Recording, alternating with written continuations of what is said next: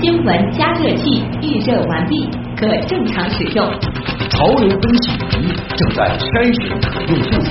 I P 零星机已将样品分离，结果分析中。知识对撞机过载冷却中，即将进行下一次听闻。一列准备就绪，可以开始实验。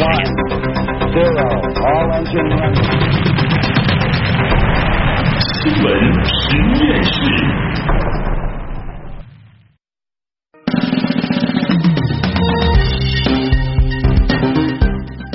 资讯背后有内涵，新闻里面找知识。欢迎大家回到有可能是最长知识的广播新闻节目《新闻实验室》。各位好，我是旭东。各位好，我是程曦。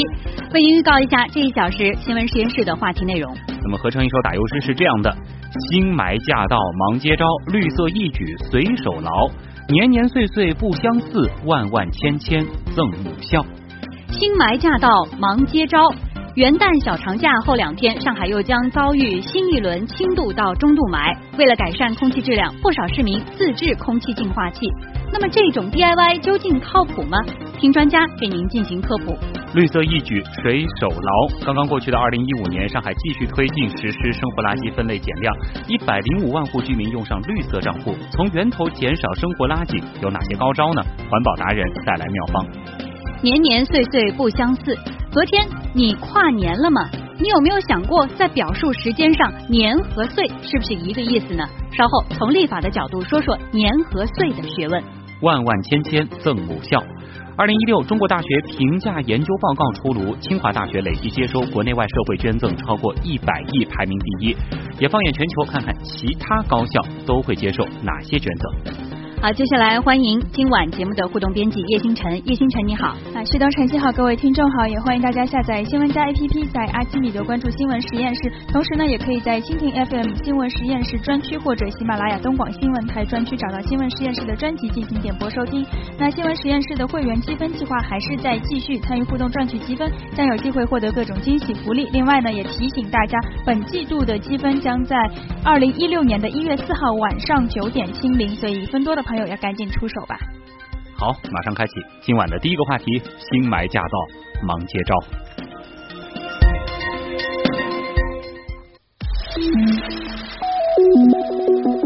新闻加热器。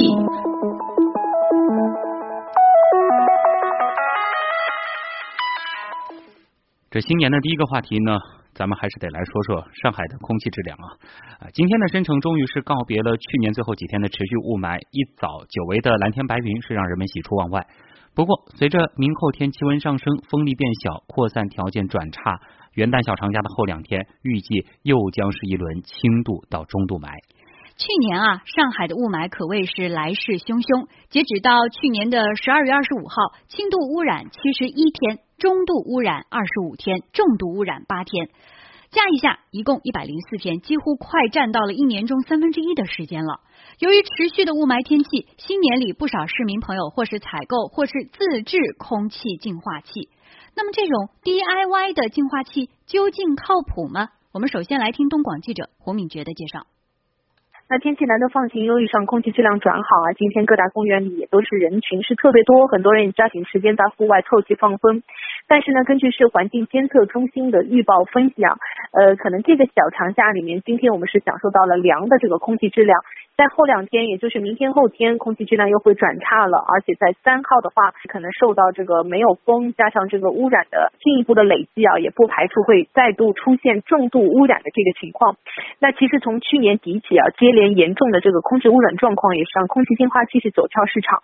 那这两天很多市民可能在市场上很多热门的品牌的机型都已经买不到了，订单还排到了这个今年两月份啊。于是就有人呢就翻出有网友花费一百六十六元自制空气净化器的这样一个。热帖，那这样一个 DIY 的方式能不能比拼这个数千元甚至上万元的机型呢？那其实我们从相关的实验来看啊，如果你买一张 HEPA 的过滤的这样一个网，同时加一个立式的风扇，那两百元不到呢，的确是可以自己来做一个空气净化器。但是呢，我们说你把这个测试的仪器放在通风口，它的确是能够起到一定的效果。在你的一个相对比较小的这个环境里的话。从这个我们说从检测的数据也好，从这个相关的你拿这个仪器去测的话，都是有效果的。但是呢，空气净化器其实关键还是在于它整个一个空气内的一个循环。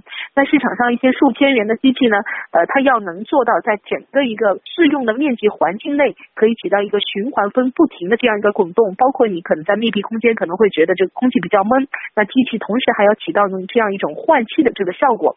那所以呢，可能对于市民来说，我们不排斥你用这个 DIY 的这个方式。但可能呢，它的效果相对一般的来说还是会相对弱一些，使用的时间啊，寿命可能会更短一些。那所以大家也可以根据自己的实际需要来进行这个选择。那目前质监部门呢，也是根据市场上五花八门的各种机器，目前也正在进行新一轮的比较实验的这个数据的监测。预计呢，在元旦过后啊，就会有这个具体的这个检测的数据。那我们也可以根据检测数据来看一下，这个目前五花八门的这个空气净化器到底哪些是有效果的，我们也将会继续的关注。嗯。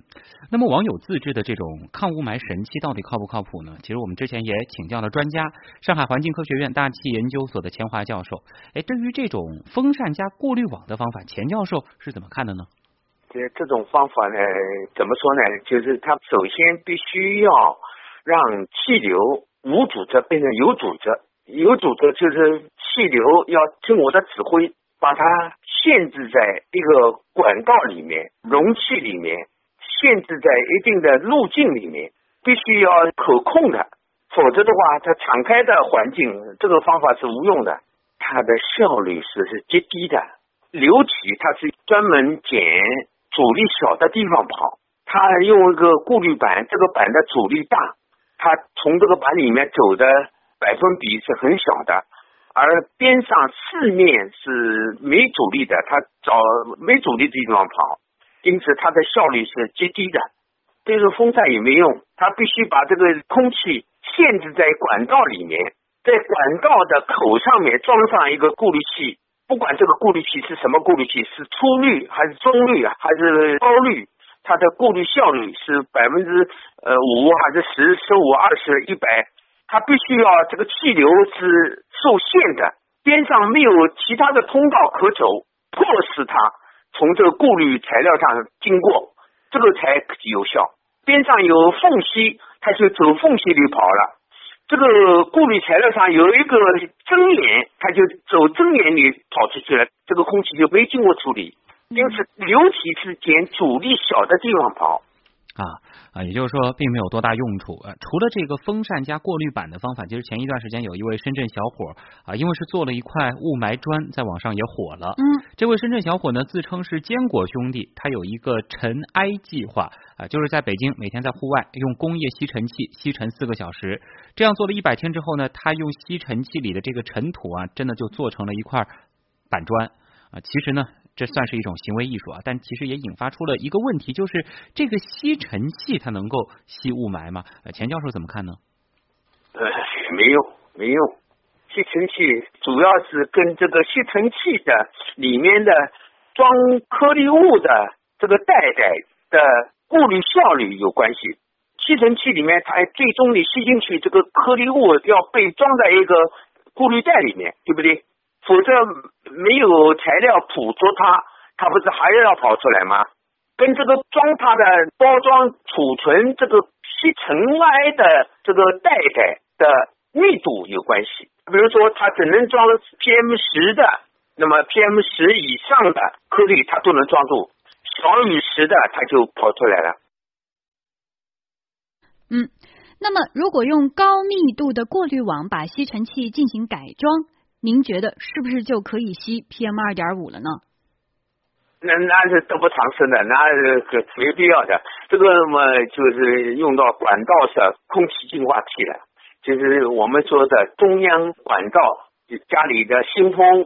现在很多办公大楼里面用的新风就是这个你讲的这个东西，是中央管道式的新风。比如说住在大楼里面，办公大楼、经贸大厦。上海大厦这些大厦里面都是密闭的建筑物，如果没有空气往里输送，这个里面的人一多，它里面的氧就消耗的很快，必须要把大环境的空气及时的、有效的净化以后输送进去，就这个原理。嗯。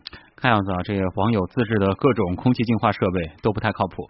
面对持续的雾霾天气，很多人会去呃采购这种比较专业的净化器，呃，可还是有人问这个净化器它到底有没有用呢？嗯。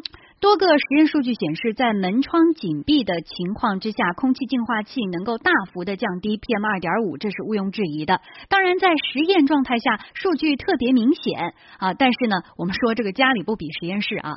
但是减少 PM 二点五还是啊不用怀疑的。那么，钱教授，您对我们消费者选购厂商的空气净化净化器都有一些什么样的建议呢？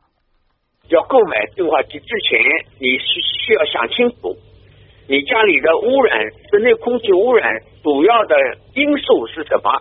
是由装饰装修引起的污染呢，还是由家具板材家具造成的污染？还是你为了预防室外大气质量下降对人体健康的危害处理的？一般我们国家大气污染和室内空气污染它有相关性的，比如说在夏夏天。通常空气质量相对比较好，但是近几年来，我们上海包括北京挥发性有机物排放较多，因此造成了光化学反应比较强烈，那么造成了臭氧的浓度有上升。因此，你购买净化器的时候要考虑这些因素。夏季应该以除臭氧为主。而寒季就是深秋加冬季，应该以处理雾霾，也就是 PM 二点五细颗粒污染物为主。好，非常感谢上海环境科学院大气研究所钱华教授的介绍啊。另外呢，消费者购买空气净化器还需要关注的另外一个指标呢是适用面积。适用面积呢，一般是指空气净化器在二点四米层高的空间内至少去除百分之八十以上颗粒物的使用面积。每一款空气净化器呢都有使用的面积，实测的洁净空气量的指标数值越大，代表在相同环境条件下净化能力越强，那么净化的速度也就越快了。好，空气净化器，咱们暂时先说到这儿。